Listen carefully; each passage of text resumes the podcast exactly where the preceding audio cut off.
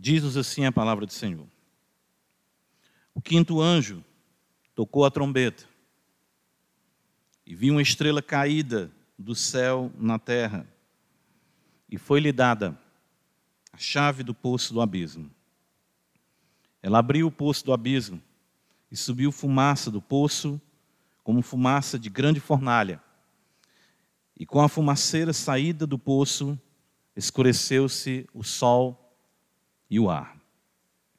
Também da fumaça saíram gafanhotos para a terra, e foi-lhes dado poder como o que tem os escorpiões da terra. E foi-lhes dito que não causassem dano à erva da terra, nem a qualquer coisa verde, nem a árvore alguma, e tão somente aos homens que não têm o selo de Deus sobre a fronte.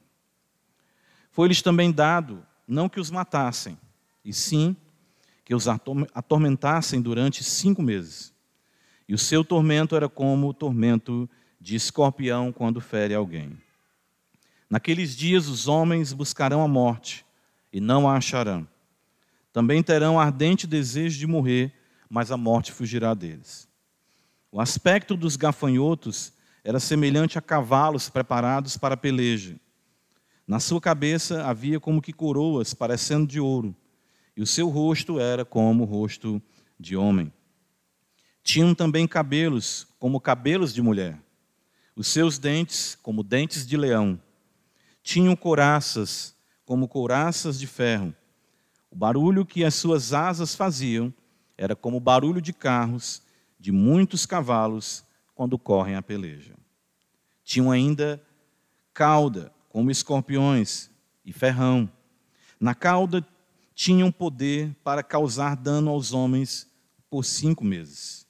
E tinham sobre eles como seu rei o anjo do abismo, cujo nome em hebraico é Abaddon e em grego Apolion.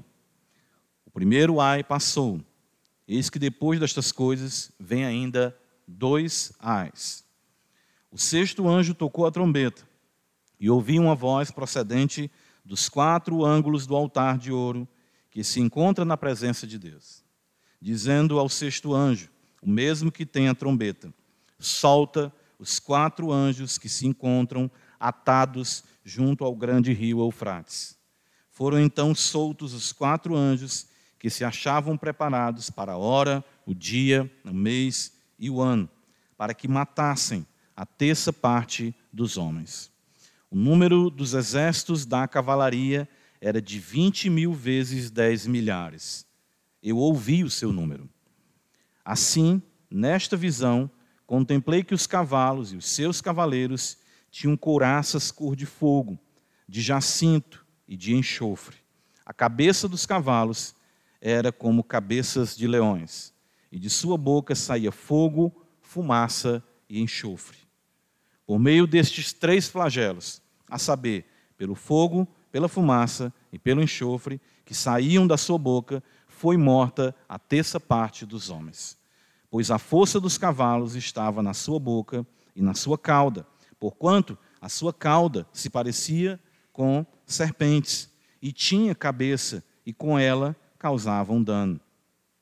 Os outros homens, aqueles que não foram mortos por esses flagelos, não se arrependeram das obras das suas mãos, deixando de adorar os demônios e os ídolos de ouro, de prata, de cobre, de pedra e de pau, que nem podem ver, nem ouvir, nem andar, nem ainda se arrependeram dos seus assassínios, nem das suas feitiçarias, nem da sua prostituição, nem dos seus furtos. Amém. Ó Senhor da glória, tua palavra bendita, mais uma vez, nós a temos em nossas mãos. E só podemos compreendê-la no poder do teu Espírito, para que a mesma atinja nosso entendimento, enterneça e aqueça os nossos corações, a semelhança dos discípulos no caminho de Emaús. E que possamos ser ensinados pelo Senhor. E a tua palavra possa, ó Deus, ser, como tu já designou, cheiro de vida nos que se salvam, cheiro de morte nos que se perdem tua palavra não volta para ti vazia. Ela cumpre aquilo para o que tu a designou. Então ajuda-nos para que nessa noite teu povo seja cada vez mais fortalecido pelo que procede da tua boca. Não só de pão viverá o homem, mas de toda palavra que procede da boca de Deus. Então ajuda-nos nessa noite. Nós estamos famintos, precisamos de ti, da palavra, do nutriente necessário para esta semana que se inicia e possamos assim viver de modo agradável ao Senhor em tudo que fizermos. Como a tua palavra nos diz, quer comais, quer bebais ou façais outra coisa qualquer, fazei tudo para a glória de Deus. Para isso precisamos do teu poder, da tua graça, para que as atividades mais simples, as mais ingênuas, as mais comuns, não se tornem armadilhas para nós em nossa caminhada cristã. Nos ajuda para que na vivência do legítimo não nos portemos de forma ilegítima, para na vivência do que é lícito não vivamos de forma ilícita, mas que o teu nome seja glorificado do nosso levantar ao nosso deitar, até que o dia em que o teu filho se manifeste com poder e grande glória nas nuvens do céu. Abençoa a tua igreja. Queremos que, dados aos teus pés, sermos, sermos ensinados por ti essa noite, no poder do Espírito Santo, em nome de Jesus. Amém. Meus irmãos, que texto, não é? Que textos esse uh, que com certeza são vistos por nós, pela igreja, uh, principalmente como nós já falamos em outros sermões, uh, com uma complexidade ou com tanta superstição, até medo, não é? até medo. Nós vimos que o Apocalipse é um livro que nos traz consolo, é um livro que nos traz revelação. O livro do Apocalipse não visa encobrir o propósito de Deus para nós, pelo contrário, é uma mensagem designada às sete igrejas, que, em primeiro momento, receberam essa mensagem ali no final do século I. E para nós, como igreja do Senhor. Constantemente nós vemos isso nos capítulos né, 2, 3, o Senhor dizendo: quem tem ouvidos, ouça o que o Espírito diz às igrejas. E nós sabemos que, desde que o nosso Senhor veio ao mundo, em que ele andou entre nós, nós podemos observar o princípio do fim. Nós vivemos em momentos derradeiros. É? os apóstolos tinham essa consciência. E nós também precisamos resgatar essa consciência. Nós vivemos em um mundo fadado à destruição plena. Claro que sabemos que o mesmo será restaurado. João fala isso no Apocalipse 21, vi um novo céu e uma nova terra. Mas isso depois de tudo que nós estamos contemplando aqui. E mesmo o apóstolo Pedro, na sua segunda epístola, capítulo 3, diz que nós aguardamos um novo céu e uma nova terra. E nós estamos em um mundo que, de fato, ainda não tem a visibilidade do reino de Deus. O reino de Deus está dentro de nós. E por isso que nós oramos, segundo o próprio Cristo nos ensinou, venha o teu reino. A vinda do reino de Deus significa um conflito. E nós estamos de fato vivendo o reino de Deus em um conflito constante com o reino das trevas. E essas trombetas, elas mostram isso para nós. E é o que nós iremos observar aqui nessa noite. Uh, algumas pessoas, algumas linhas de interpretação, no momento em que estive orando, estudando para trazer a mensagem aos irmãos, é, conhecido como uma linha mais literalista na leitura do Apocalipse, até mesmo com livros que ficaram famosos, cheguei a ler alguns desses livros, né, trazem uma visão dessas trombetas uh, sem compreender o que nós falamos aqui durante tanto, tantas vezes, João diz: vi como, vi algo semelhante, e até mesmo as figuras da visão joanina aqui nos mostram que João está nos apresentando mensagens através ah, de símbolos, porque quando nós lemos esse texto, nós vemos que o apóstolo, a visão que ele tem, traz exatamente isso para a nossa compreensão. Ah, quando nós vemos aqui, por exemplo, a descrição desses gafanhotos, no versículo 7 em diante, nós vemos o quanto essas são figuras bizarras e que existe uma junção aqui de, de, de coisas, de elementos que visam destacar ah, o quão terríveis são essas criaturas. Né?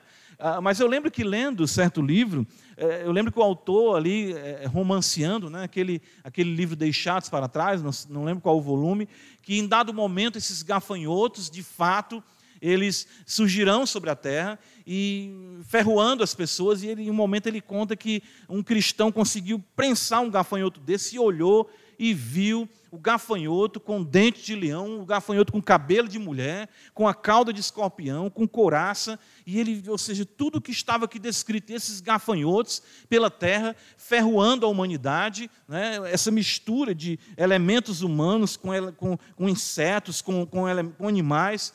Ora, nós sabemos que tudo isso aqui visa destacar o aspecto malévolo, terrível dessas criaturas.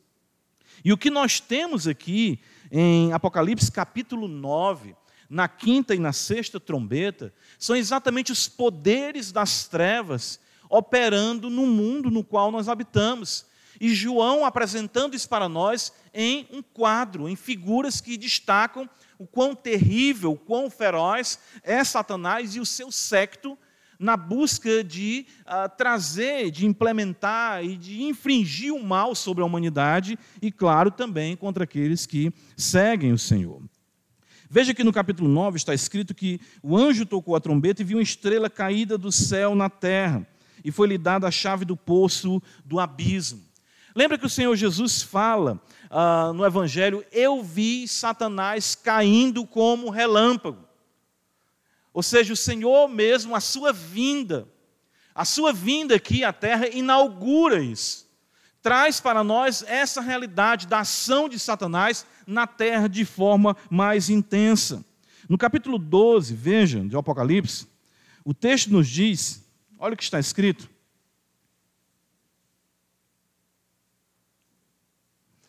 Quando nós chegamos no capítulo 12, mas é mais uma vez essa doutrina ensinada. Versículo 12 diz: Por isso festejai os céus e vós o que neles habitais. Ou seja, porque Satanás foi precipitado, ele sofreu um grande golpe.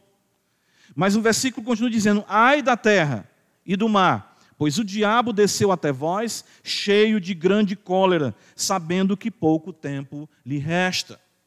O Apocalipse 9 apresenta essa queda de Satanás, a abertura do poço do abismo, Lembra quando o Senhor vai expulsar aqueles demônios, a mesma palavra utilizada lá no Evangelho, quando ele diz, os demônios, não nos lance no abismo, porque eles de lá tinham sido soltos.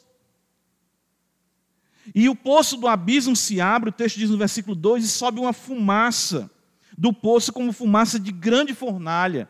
E com a fumaceira saindo do poço, escureceu-se o sol e o ar. A ideia da nuvem de gafanhotos que escurece escurece, priva a, a, terra né, da luz do sol. É, é, algo assustador. Nós não convivemos com isso, mas uh, outras, uh, outros povos, enfim, outros países convivem com a terrível ameaça né, dessa, dessa questão de nuvens de gafanhotos. E aqui também há um eco das pragas, mais uma vez, no Egito, onde o Senhor envia gafanhotos para destruir a erva ali no Egito. E também de Joel como vocês podem ver a referência, ah, da praga, ah, dos gafanhotos, significando exatamente isso, a ira de Deus vinda de forma avassaladora sobre o seu povo ali naqueles dias, no dia do profeta Joel.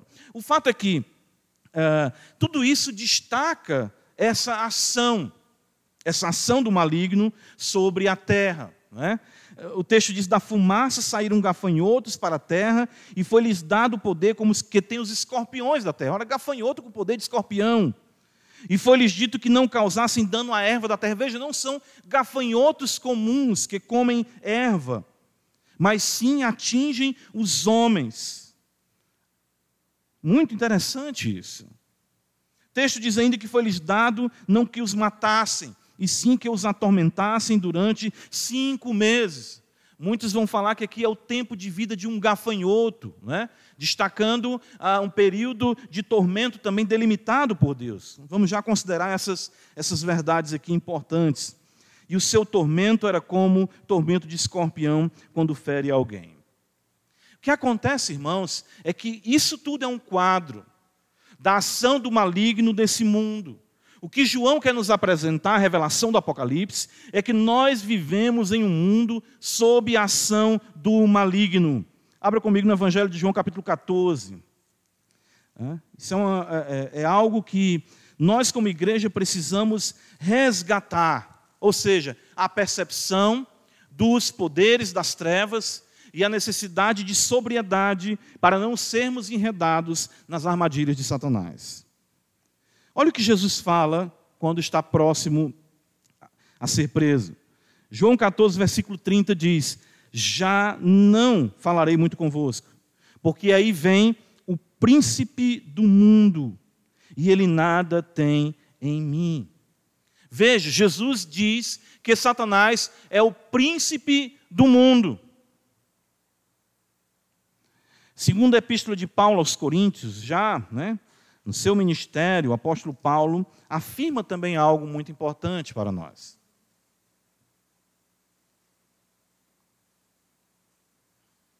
Segundo aos Coríntios, capítulo 4, versículo 3, o apóstolo Paulo diz: Mas se o nosso evangelho ainda está encoberto, é para os que se perdem que está encoberto, nos quais o Deus deste século cegou o entendimento dos incrédulos, para que lhes não resplandeça a luz do evangelho da glória de Cristo, o qual é a imagem de Deus. Primeira epístola de João, capítulo 5, mais uma referência para nós. Selecionei algumas passagens, muitas outras poderíamos citar aqui. O apóstolo João nos diz, no versículo 19, Olha a tensão, aquilo que, que Apocalipse 9 nos apresenta de forma muito bela, doutrinária pelo apóstolo João. Sabemos que somos de Deus. Sabemos que somos de Deus. Lembra que lá em Apocalipse fala que o maligno, ele não alcança, ele não atinge aqueles que têm um selo na sua fronte, o selo de Deus. Sabemos que somos de Deus. E ele completa dizendo: e que o mundo inteiro o quê? Jaz no maligno. Irmãos, nós nos tornamos tão secularizados, nós nos tornamos tão céticos. Isso é, existe uma influência secular, primeiramente, né, que é uma das ações de Satanás fazer com que nós não creiamos na sua existência ou na sua ação, no seu empenho, na sua atuação neste mundo em que nós estamos inseridos. Por outro lado, nós temos uh, ojeriza a qualquer uh, assunto que trate de, vamos dizer, demonologia ou estudo dos demônios, dos anjos caídos, por conta uh, do estigma pentecostal e neopentecostal, das possessões demoníacas bizarras invencionices que nós costumamos ver na televisão ou na prática dessas igrejas neopentecostais. Mas o fato é que o apóstolo Paulo, o Senhor Jesus, todo o Santo Evangelho, a palavra de Deus nos ensina isso. Nós não podemos ignorar os ardis de Satanás. Nós vivemos em um mundo sob a ação do maligno, em que o poço do abismo foi aberto e que os poderes das trevas estão cada vez mais tornando difícil a visão e a percepção dos homens de qualquer coisa que seja pertinente a Deus.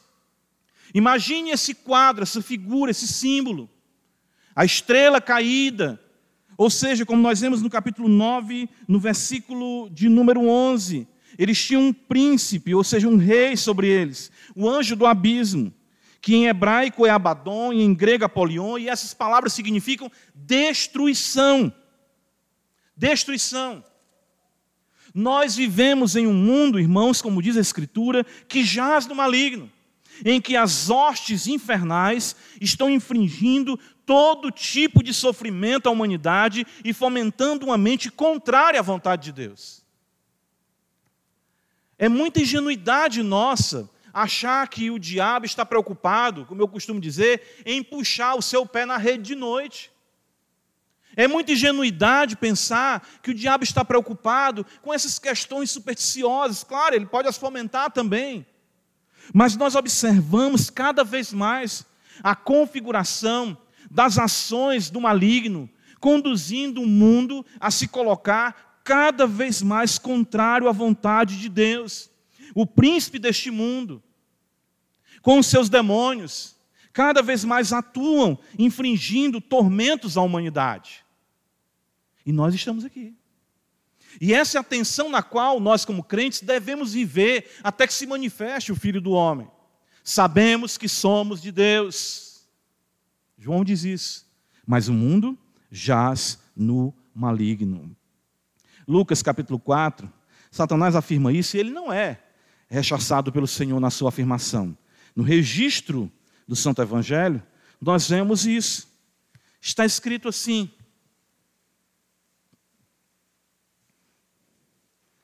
Lucas capítulo 4,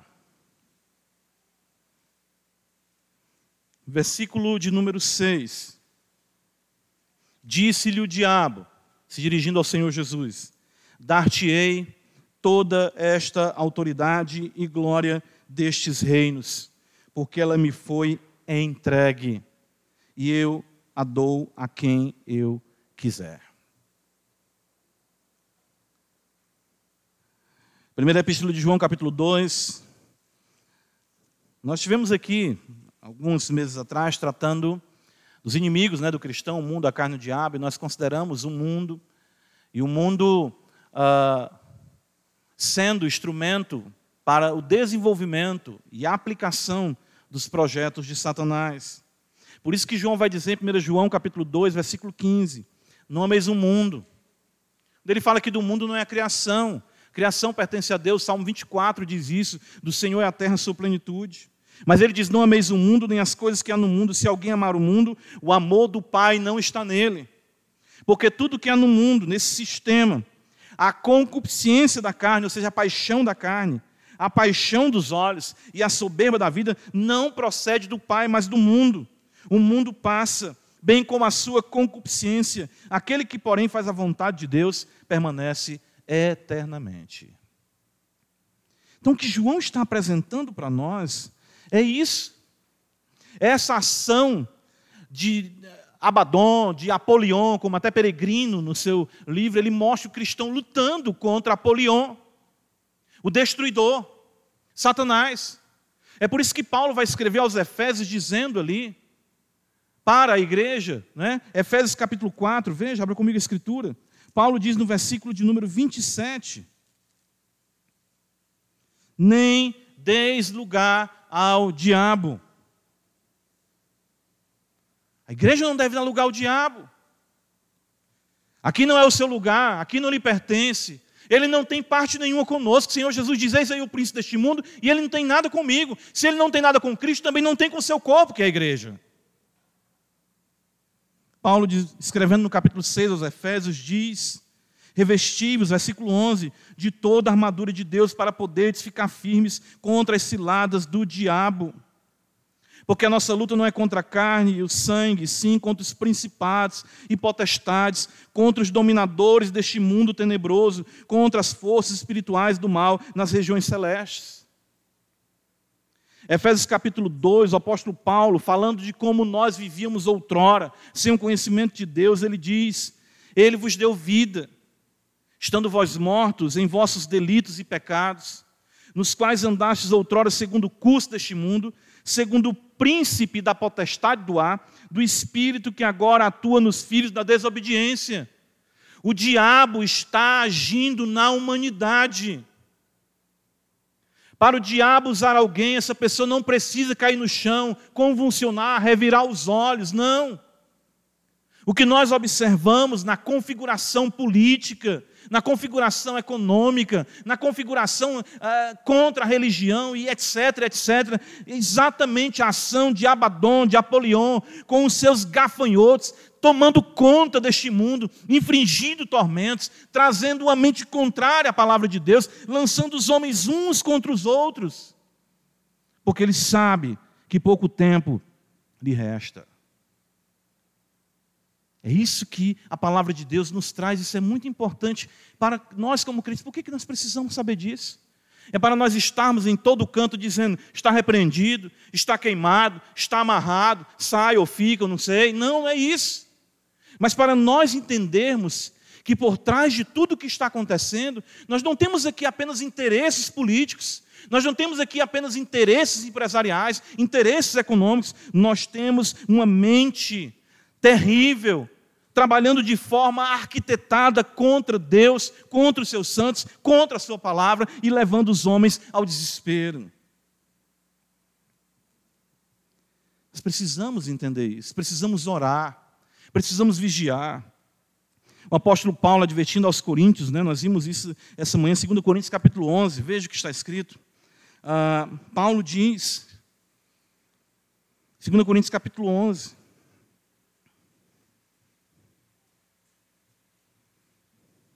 Paulo nos diz assim, no versículo 2: Porque zelo por vós com zelo de Deus, visto que vos tenho preparado para vos apresentar como virgem pura, um só esposo que é Cristo. Olha o que, é que o apóstolo diz, mais receio. Que assim como a serpente, veja, ele se refere a Satanás como uma serpente, enganou a Eva com a sua astúcia, assim também seja corrompida a vossa mente e se aparte da simplicidade e pureza devidas a Cristo. Volta comigo para Apocalipse 9. Eu quero que você observe algumas coisas aqui ah, descritas pelo apóstolo João. O texto nos diz, é, no versículo 7, na descrição dos gafanhotos, que eles têm coroas como que parecendo ouro. Isso aqui é um, ah, vamos dizer, um, um, uma coroa, é uma bijuteria, é, é uma imposição é um reino, como nós podemos observar, que de fato não se estabelece. Quem é o rei de toda a terra é o Senhor. Mas, os, mas o demônio maligno, os demônios, Satanás, eles têm sim primazia nesse sistema. Por isso que a coroa parece de ouro. O seu rosto é como o rosto de homem, porque a sua ação se dá nas esferas humanas, nas articulações, nos projetos não é um, um, ser vindo dessa forma. Todo mundo ia sair correndo se visse. Imaginou se chegasse aqui um gafanhoto, parecendo um cavalo, com cabeça de leão, com, com a cauda de escorpião. É, o desespero era medonho aqui. Tinham também cabelos como cabelos de mulher. Interessante isso, porque essa ênfase aqui ah, traz ideia a questão da promiscuidade. Não é que a mulher seja símbolo de promiscuidade, mas o, o trazer o cabelo, a, a lascívia, a sensualidade. Essa é uma ação também dos demônios. Os seus dentes como dentes de leão, a sua fúria, tudo isso com o objetivo de destruir. Tinham couraças como couraças de ferro, destacando a sua, a, a, a sua invulnerabilidade. O que nós podemos fazer? Se um demônio vier de lá para cá contra nós, ele é mais poderoso do que nós, se não for de fato a graça de Cristo. E o barulho que as suas asas faziam era como de barulho de carros, de muitos cavalos, quando correm a peleja. Assustador. A ação do maligno, como esse mundo convulsiona, como esse mundo cambaleia. Tinha um cauda como cauda de escorpião, ah, de escorpiões e, e ferrão, e causam dor, dores excruciantes. Nós vemos a humanidade hoje em dia gemendo, os homens procurando a morte, é o que nós estamos vendo hoje. Não é o fato de que alguém, eu me lembro quando alguém lia esse texto, eu ouvi dizer que a pessoa vai pular num prédio de 30 andares, vai cair lá embaixo, vai se levantar andando normalmente. As coisas meio Spielberg, né, que as pessoas pensam de Apocalipse. Mas é o que nós vemos hoje. Agonia, o desespero, uma sociedade que é quase que totalmente depressiva nas trevas, as pessoas querendo morrer, não aguentam mais esse mundo, os homens sendo ferroados pelos demônios. Interessante que a gente fala isso, meu Deus, é isso mesmo, é isso sim. Nós ignoramos a ação de Satanás e é isso que ele quer. Tudo isso, irmãos, nós vemos acontecer. Veja que ainda tratando aqui ah, do sexto anjo quando toca a trombeta, ele fala uh, que uma voz procede dos quatro ângulos, né? Do altar de ouro que se encontra na presença de Deus. Isso mais uma vez nos mostra, o altar de ouro lembra o local das orações. Quanto mais nós oramos, quanto mais nós invocamos a Deus, mais o propósito de Deus avança, é o, é o, é o desejo de Deus que o seu povo clame.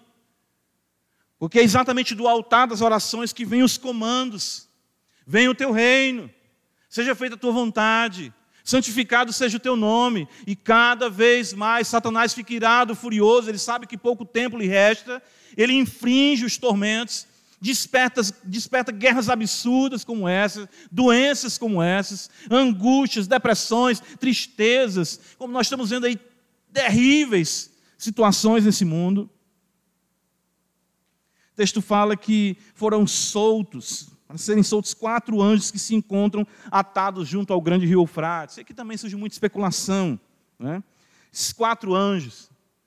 Uh, o Eufrates era a fronteira, né?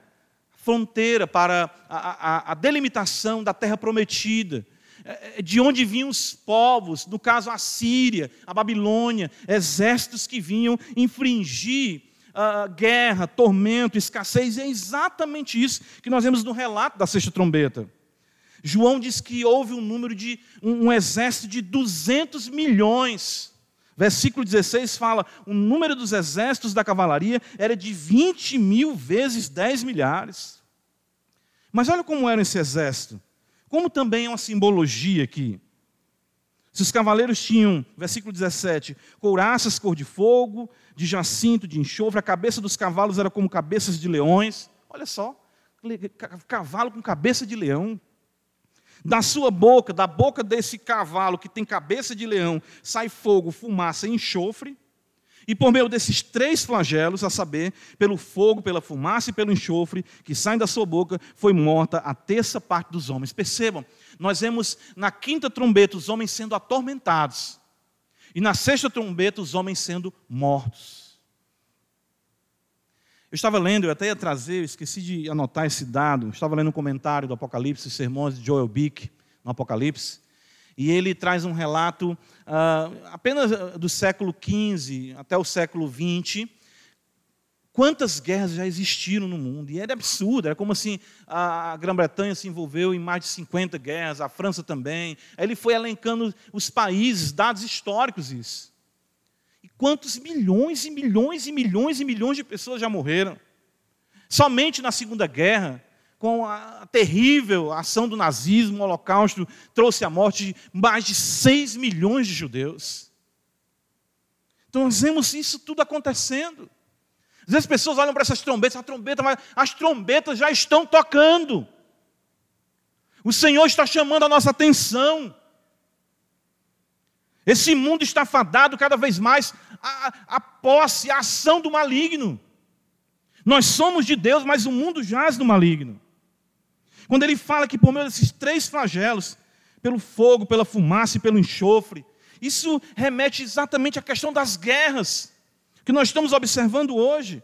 A força do cavalo, como ele fala aqui dos cavalos, está na sua boca e na sua cauda. Ora, cavalo tem força na cauda, mas é porque a cauda dele é como uma serpente. Perceba a figura bizarra, destacando esse quadro terrível que nós observamos hoje.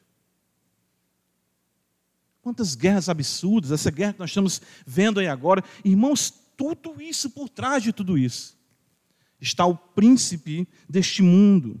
Está Abaddon, Apolion, com os seus exércitos malignos. Tudo isso, porém, faz parte do propósito do Senhor Deus. De fato, ele a tudo governa. Perceba comigo Apocalipse 9, que beleza isso aqui. Olha, o texto nos diz assim: O quinto anjo tocou a trombeta e viu uma estrela caindo do céu na terra, e foi-lhe dada a chave do poço do abismo.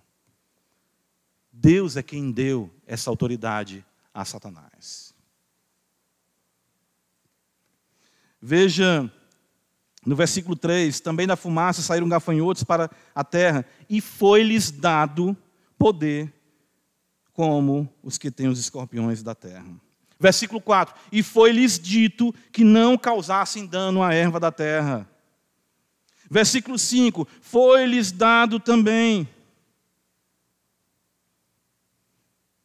Veja o que nos diz aqui no versículo de número 13. Aliás, versículo 14: solta os quatro anjos. Deus é quem tem o controle sobre todos os demônios. Versículo 15: Foram então esses anjos soltos, soltos, E o texto diz: para a hora, o dia, o mês e o ano. Tudo isso evidencia o fato de que os céus dominam, Deus tem o controle sobre todas as forças do mal. O poder para agir, o tempo da ação do maligno, todas essas coisas são delimitadas pelo Senhor. Veja que consolo a igreja recebe. Criaturas terríveis, ferozes, com o poder de dizimar a humanidade no estalar de dedos, mas foi-lhes dado o poder para agir até aqui, até esse dia, até essa hora, nesse ano, dessa maneira. Tudo está sob o controle daquele que reina sobre céus e terra.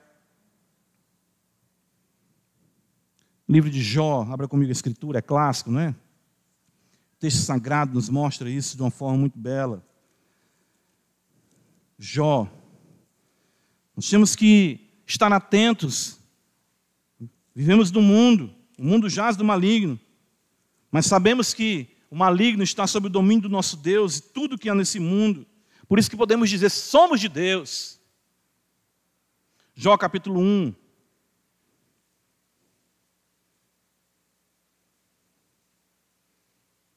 Satanás desafia a fidelidade de Jó diz no versículo 11: Estende, porém, a tua mão e toca-lhe em tudo quanto tem, e verás se não blasfema contra ti na tua face.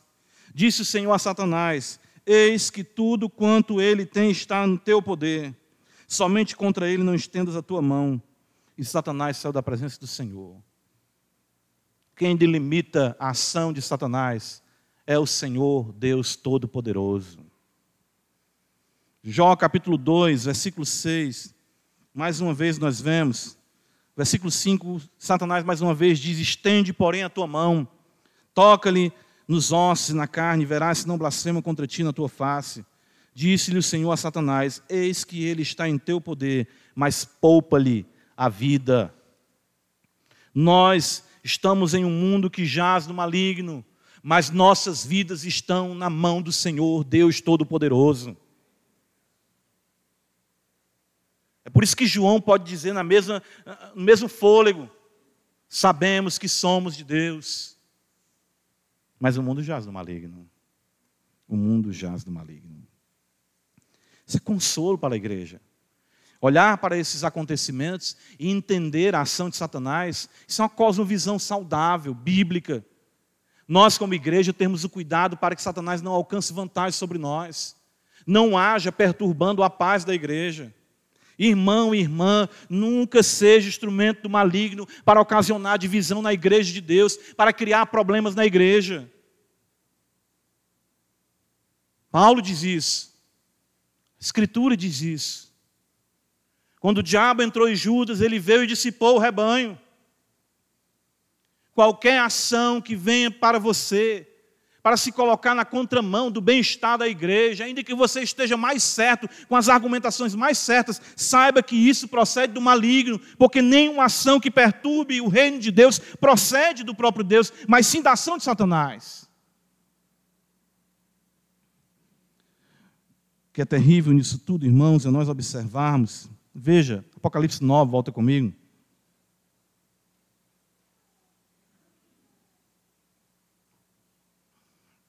No versículo 20 e 21, o texto nos diz, nos traz uma, uma declaração lastimável. O texto nos diz que os outros homens, ou seja, os outros que restaram, que não foram mortos, por esses flagelos, não se arrependeram das obras das suas mãos. Deixando de adorar os demônios e os ídolos de ouro, de prata, de cobre, de pedra e de pau, que nem podem ver, nem ouvir, nem andar. Nem ainda se arrependeram dos seus assassínios, nem das suas feitiçarias, nem da sua prostituição, nem dos seus furtos. Ou seja, os homens, mesmo sob intenso sofrimento, não se arrependem dos seus pecados, pelo contrário, continuam quebrando ambas as tábuas que declaram a vontade de Deus, ou seja, os dez mandamentos. Percebam, eles adoram outros deuses. E uma vez que a minha adoração não é o Deus verdadeiro, a minha ética é corrompida, e é isso que João está mostrando. O falso culto, o culto fomentado por demônios, a religiosidade humana, continua mantendo os homens distantes do conhecimento de Cristo e na prática de todo tipo de pecado que desagrada ao Senhor Deus. O apóstolo Paulo, 1 Coríntios capítulo 10, abra comigo a escritura.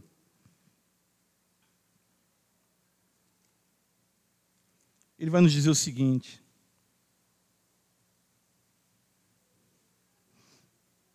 Veja,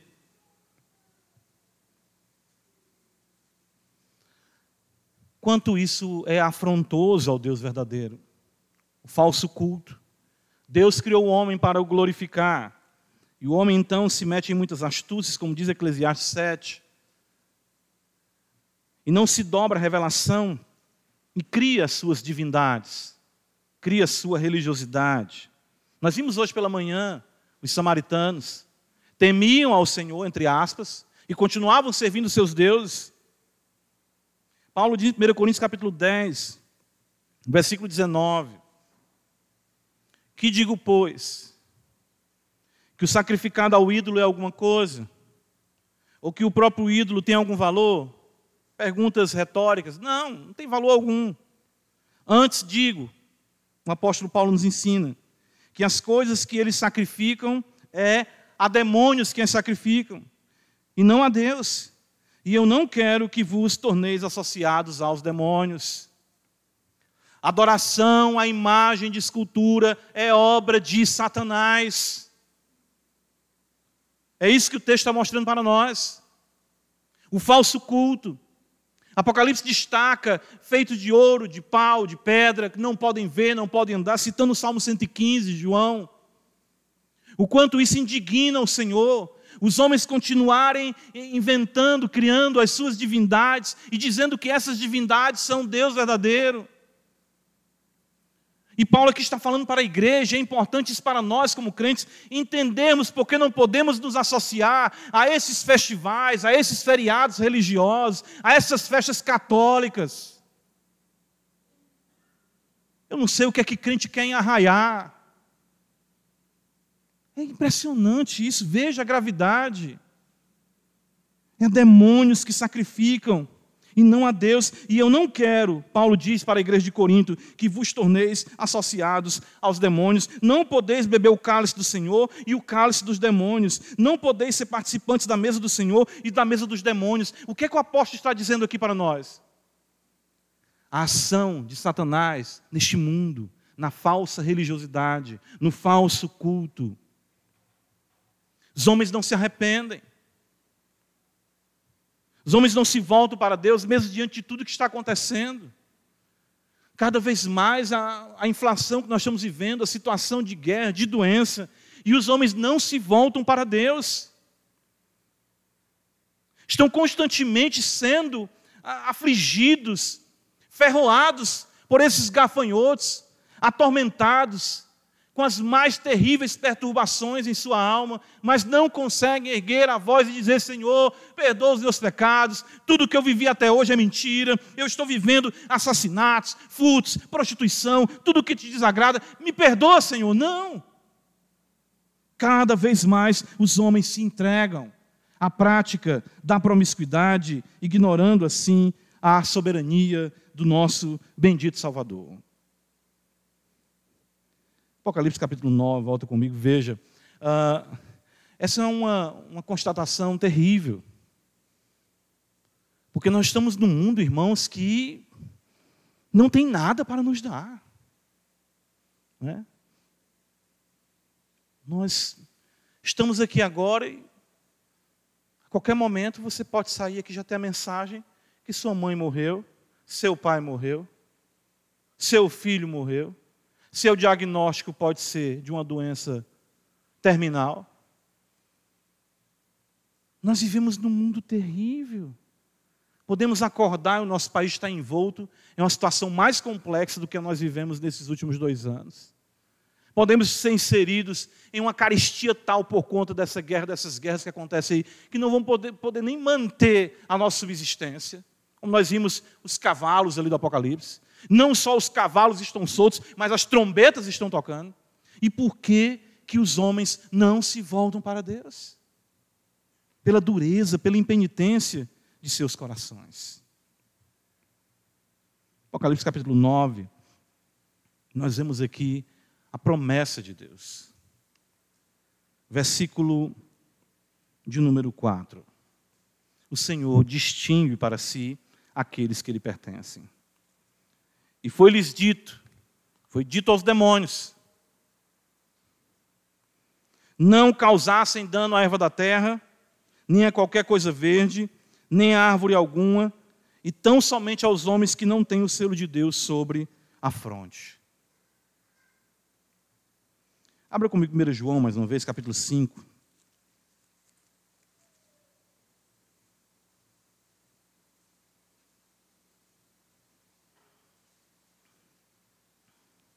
Versículo 18. Está escrito assim: Sabemos que todo aquele que é nascido de Deus não vive em pecado, mas aquele que nasceu de Deus o guarda, o que é que está escrito? E o maligno não lhe toca. É isso que Apocalipse aqui promete para nós.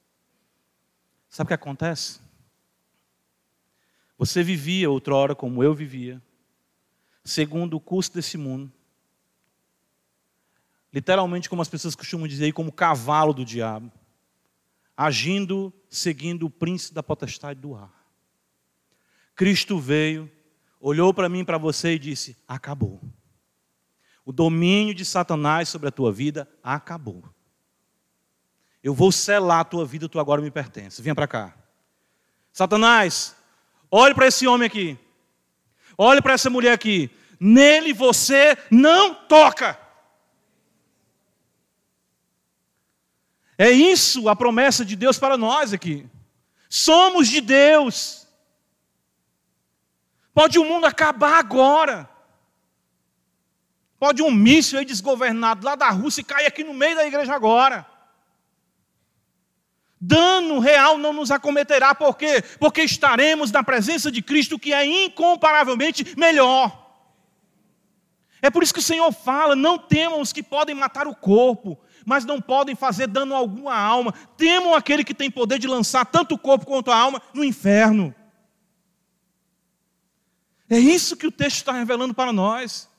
Nós vivemos, irmãos, em uma realidade de potestades, de demônios atuando, agindo nos políticos, agindo nesses atores, nessas atrizes, nesses partidos que pregam contra tudo que é, o que são princípios da palavra de Deus. Vemos os demônios agindo em tudo à nossa volta, os homens se matando, a violência tormento, guerras, escassez, pandemias, mas os fiéis estão guardados pelo poder do sangue do Cordeiro. Somos de Deus, é isso a mensagem de esperança, de consolo para nós no Apocalipse. Não é para especulação, ah, esse cavalo, ah, esses. Não, é isso para nós, nós temos que entender. Nós somos aqueles que somos que são selados pelo Senhor preservados pelo Senhor. De fato, o maligno não nos toca. Mas eu pergunto: isso é um fato na sua vida? Será que, mesmo com esse mundo convulsionando, com as ações do maligno agindo constantemente de forma intensa, sabendo você que isso é o propósito de Deus para julgar uma humanidade impenitente que não se arrepende, você continuará fazendo parte desse grupo de pessoas que não se arrependem dos seus pecados? Continuará você sendo instrumento do maligno, levado de um lado e para o outro pelas paixões que dominam a sua alma, sendo ferroado, aquilhoado, atormentado pelos ferrões de Satanás? Hoje o Senhor pode mudar a sua história. Hoje o Senhor pode lhe colocar no grupo daqueles que não são tocados pelo maligno, se você se arrepender de adorar aos deuses falsos e das práticas contrárias à palavra de Deus. Se você disser, Senhor, eu não quero mais, eu estou cansado. Jesus diz: Vinde a mim, todos que estáis cansados e sobrecarregados, e eu vos aliviarei.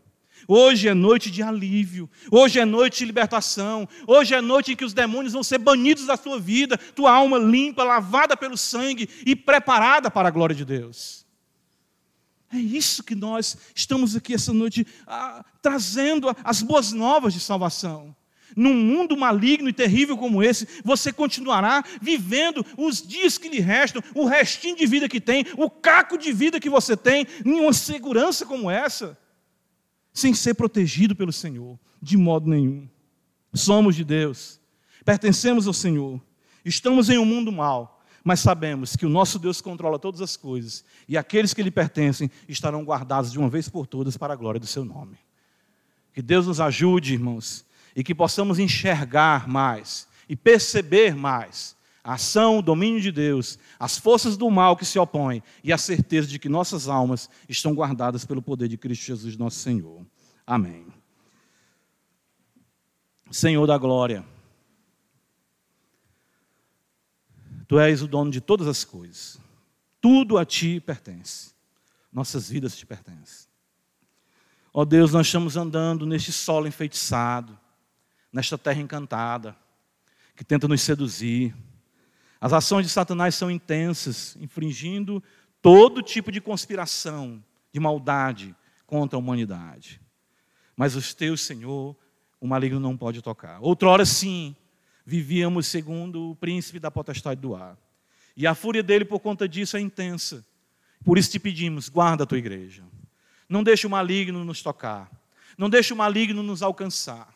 E ainda que qualquer sofrimento físico seja infringido a nós, nós temos a certeza, como Jó, que o Senhor é quem depara para as nossas vidas tanto o bem quanto o mal. E o fato de que sabemos também, como Jó, de que o nosso Redentor vive e que ele se levantará e julgará essa terra com justiça. E que em nossos olhos, uma vez levantados na ressurreição, veremos a Deus face a face para a glória do teu nome. Então nos ajuda, Senhor. E aqueles que aqui adentraram e ainda podemos ouvir os grilhões em seus braços, podemos ouvir ainda as cadeias prendendo, as paixões, a lascívia, a mentira, sejam essa noite libertos pelo poder de Jesus Cristo, o Rei da Glória, e possam conhecer aquele que é Rei dos Reis e Senhor dos Senhores. Abençoa a tua igreja, abençoa o teu povo, em nome de Jesus. Amém.